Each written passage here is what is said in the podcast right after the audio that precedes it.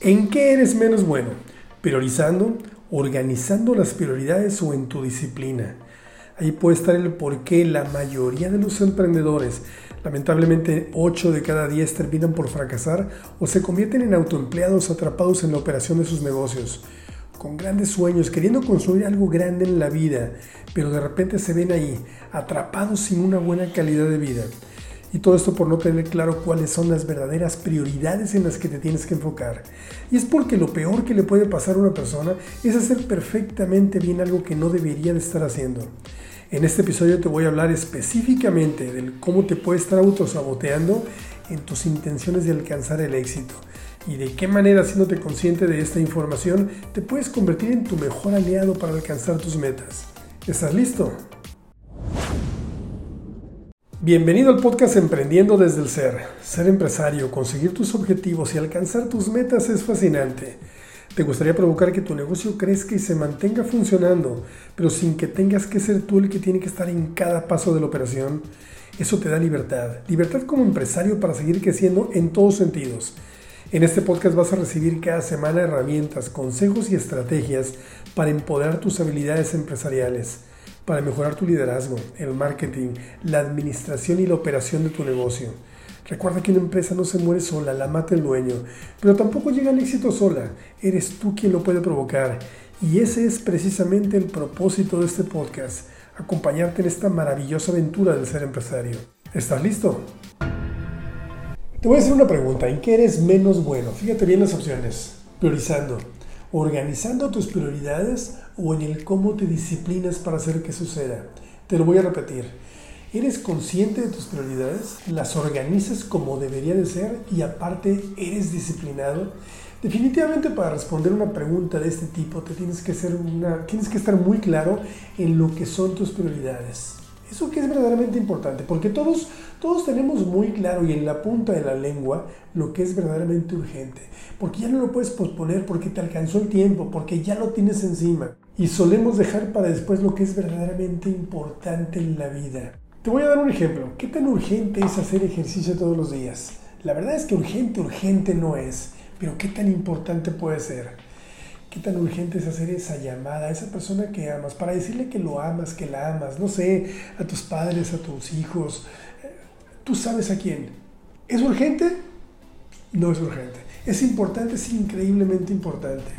¿O qué tan importante es empezar a ahorrar para poder hacer ese viaje o para comprarte eso que te encantaría comprar, eso que tú quieres? la verdad es que no es urgente, pero es muy importante.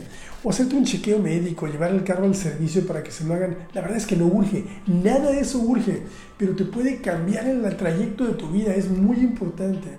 Entonces, para responder a la pregunta, ¿en qué eres menos bueno? Priorizando, organizando tus prioridades o disciplinándote primero tendrías que estar muy claro en cuáles deben de ser tus prioridades. Ese tipo de cosas que no urgen, pero que son muy importantes en tu vida. Cosas que a lo mejor no traen a tu vida una satisfacción inmediata, pero que por no darles el tiempo se pueden convertir en problemas a la larga. Y eso puede definir la calidad de tus resultados y la calidad de tu vida. Y para eso es vital entender el diálogo constante que tenemos con nosotros mismos. Es cómo nos hablamos a nosotros mismos. Eso va a depender mucho de lo que nos está pasando. Porque dentro de ti hay un héroe y un villano. Hay un angelito y un demonio. Hay un ganador y un perdedor. Y todos ellos están ahí, están todo el tiempo. La pregunta es, ¿a quién le haces más caso? ¿Al que gana o al que pierde? ¿Quién gana todos los días? ¿Quién, es, quién te domina normalmente? Porque de cómo piensas y a qué tipo de prioridades le haces más caso, depende si ahorita, en este momento de tu vida, estás totalmente satisfecho en tu vida económica, en tu salud, en tus niveles de energía, en tus relaciones de pareja, en tu vida social, en tu pasión por la vida.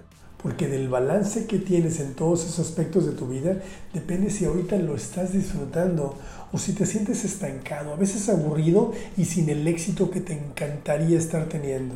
Entonces, ¿cuáles son tus prioridades? Y además, ¿qué tan bueno eres para organizarlo y para hacer que suceda?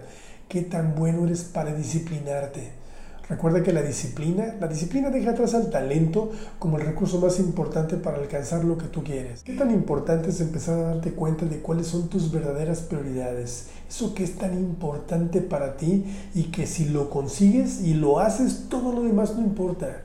¿Qué tanto eres tu mejor aliado o qué tanto puedes estarte autosaboteando? por ser el apagafuegos, reaccionando todos los días, trabajando un montón, llegando tarde a tu casa y cansado, pero sin ser consciente de cómo se te sigue yendo el tiempo y todo por priorizar lo urgente y dejar para después lo importante. Ese es un pésimo hábito. Recuerda que en todo momento, en todo momento estamos creando nuestra vida, porque vivimos bajo la ley de la abundancia y esa funciona absolutamente todo el tiempo, la conozcas o no. Es como la ley de la gravedad. Sepas o no cómo funciona, siempre está funcionando, aunque tú no sepas cómo. Si tú te tropiezas te vas a caer. Si sueltas una manzana, esa manzana se va a caer. ¿Por qué? Porque funciona todo el tiempo.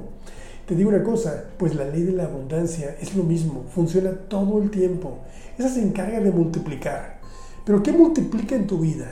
Tu vida va a multiplicar lo que haya, en donde está tu enfoque. Si todo el tiempo estás pensando en prosperidad, eres positivo, te enfocas en lo que tienes, en lo que le tienes que agradecer a la vida y crees que eres capaz de construir lo que te propones, la ley de la abundancia te va a multiplicar más de eso y te va a dar más por agradecer. Pero si tu diálogo interno está en la queja, en la carencia, en la duda y en el miedo, la ley de la abundancia te va a dar más por quejarte y más carencia. Por eso tienes que ser muy consciente de en qué frecuencia estás vibrando normalmente.